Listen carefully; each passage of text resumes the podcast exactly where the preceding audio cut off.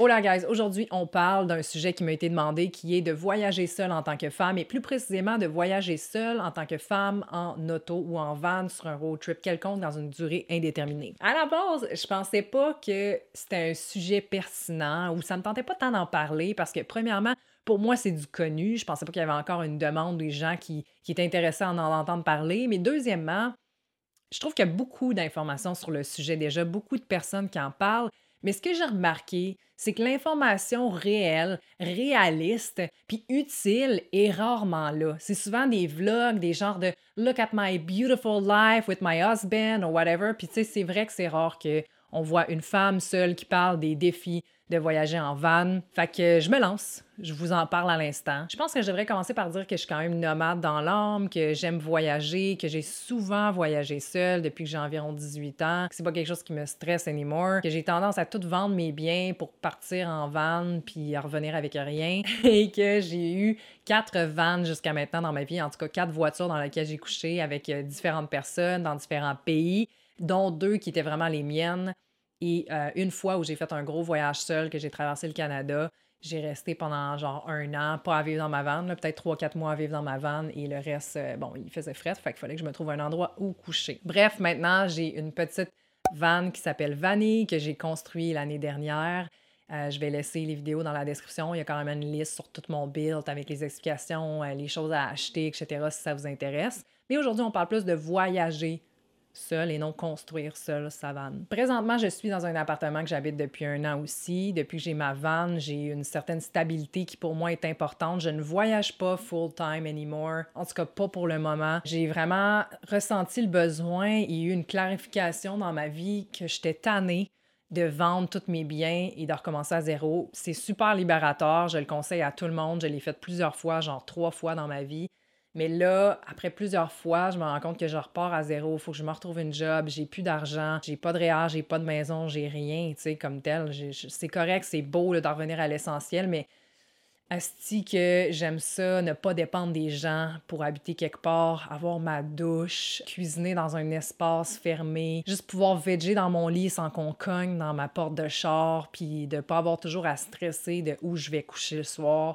Pour moi, c'est comme ça me prend ça, mais j'ai ma vanne, ça me prend aussi ma vanne pour les week-ends ou même un mois, six mois que je voudrais partir random puis juste vivre dans ma vanne pour un moment tout en gardant mon appartement. Pour moi, c'est ça l'équilibre. Vous trouverez votre propre équilibre, mais, mais personnellement, j'en suis venue à ça maintenant. Je voulais juste comme clarifier où j'en étais rendue là. Parce qu'il y a des gens qui, qui pensent encore que je vis dans ma vanne, sont comme genre ah bon voyage, mais tu sais ça fait genre deux ans que j'ai fait la vidéo là. Get over it. Voyager seule en tant que femme, c'est différent. It is.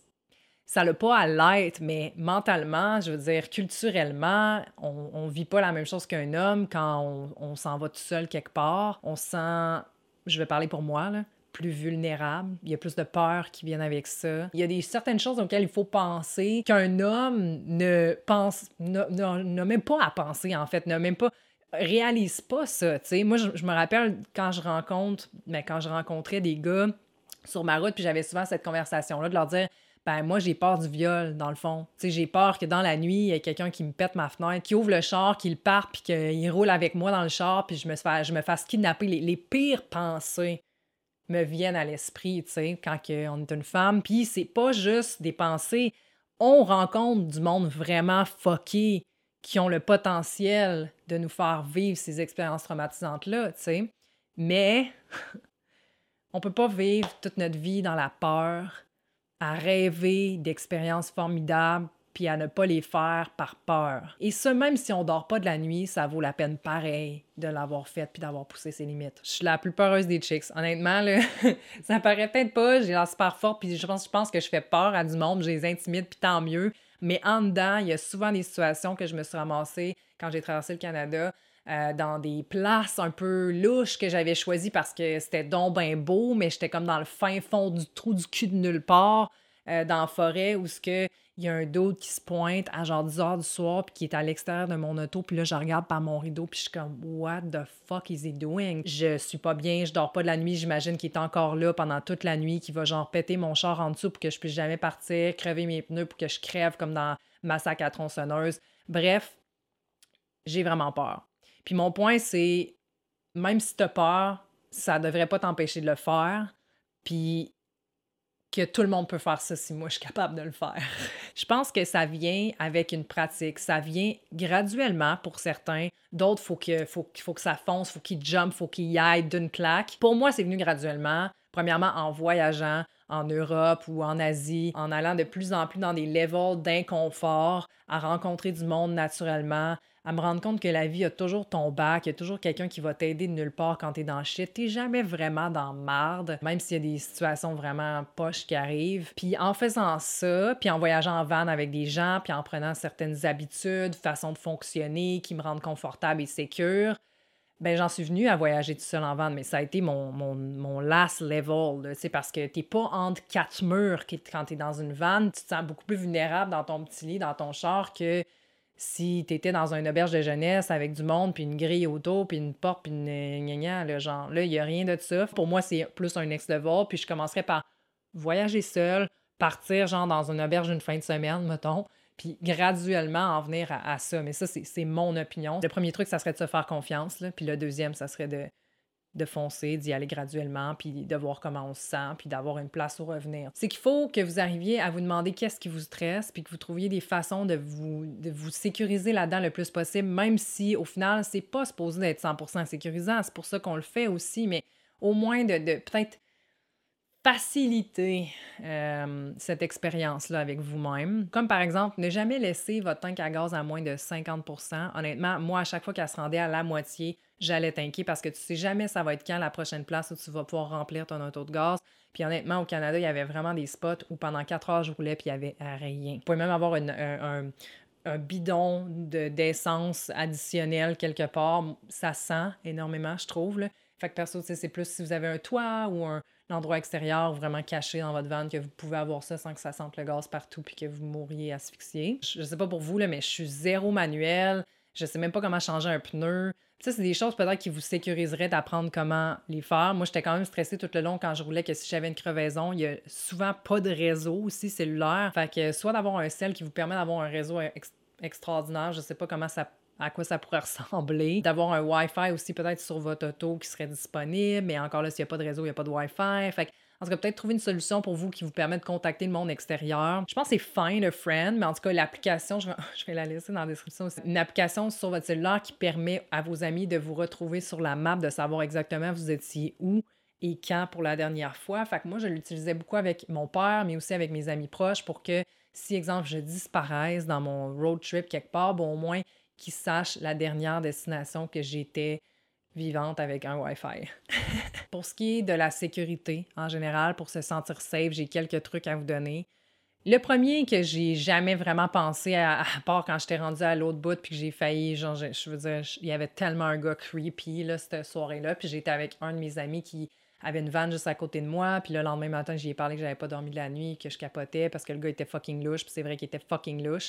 Fait mon ami m'a donné un bear spray. Ça gicle à genre un mètre de distance et même plus. C'est hyper fort, ça aveugle la personne. Normalement, ça prend un permis que tu vas vraiment genre aller signer ton nom puis tout pour avoir un bear spray. Lui, il en avait un dans sa vanne. Il me l'a donné. C'est pas juste les humains qui sont dangereux, mais il y a aussi des animaux qui peuvent être dangereux. Moi, ça m'est jamais arrivé de me sentir en danger, mais il y a beaucoup d'ours, en tout cas au Canada, quand même, des grizzlies aussi. Quand vous allez faire des hikes aussi, si vous couchez vraiment dans les bois, dans une tente, ça prend un bear spray puis d'autres sortes d'armes, genre une hache ou une, épée de gaïcha. Ça a l'air super stylé, mais genre barrez vos portes, laissez pas vos fenêtres ouvertes. Moi, j'aimais mieux crever de chaud que sentir que quelqu'un allait ouvrir euh, ma, porte parce que ma fenêtre était ouverte le soir. Je veux dire, oui, il faut faire confiance, puis quand j'étais avec du monde, ça, ça me dérange pas de laisser les fenêtres ouvertes. Si vous avez une vanne plus fancy aussi, je sais qu'il existe vraiment des systèmes de lock, des systèmes de barrures, en plus les barrures de votre auto qui existent, qui, s'installent sur le bord des portes. Vous pouvez même les contrôler à distance, en tout cas, c'est rendu loin. Il y a aussi les endroits que vous choisissez où dormir. Euh, où, aller en général, mais surtout dormir, là, parce que c'est là qu'il fait noir, c'est là qu'on freak. Le jour, c'est bien beau, on est comme wow, paradise. Puis là, le soir, quand il fait noir, tu sens l'autre bout du monde, tu capotes. Fait que ce que je conseillerais, c'est premièrement de downloader des applications comme iOverlander ou encore, euh, j'en ai un autre, en tout cas, je vais vous laisser dans la description.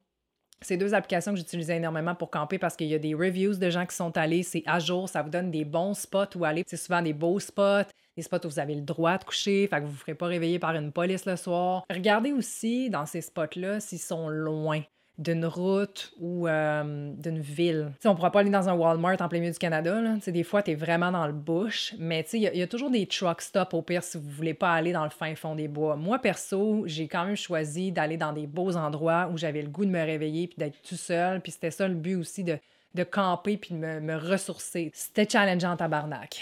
Puis il y a beaucoup de nuits que j'ai pas dormi. Je regrette rien, mais si vous êtes genre peureuse, vous commencez Commencez donc par une place qui est vraiment proche de la route, proche d'une ville, proche de quelque chose, où, vous y allez le jour, vous trouvez du monde qui campe là aussi, puis vous êtes là, ah, toi, tu campes à soir, fait que là, vous savez au moins que vous avez une chance de rester. Vous pouvez même visiter différents endroits. Moi, quand j'arrivais dans une ville, je visitais souvent deux, trois spots de camping. J'allais, j'allais spotter une coupe de place, puis je regardais qu'est-ce que je me sentais le plus à l'aise. Je rencontrais du monde, j'étais comme, OK, this is pour ce soir. Il y a des soirs qui vont être plus de la merde que d'autres. Il y a des places où vous allez aller qui, ne seront pas inspirantes, surtout si vous vivez dans votre auto pour vous traverser un pays ou whatever. C'est pas comme partir en vacances. Là. Il y a clairement des spots qui seront pas euh, nourrissants pour l'âme. Je m'en allais quelque part avec cette idée-là, puis là, j'ai comme eu des pop-up.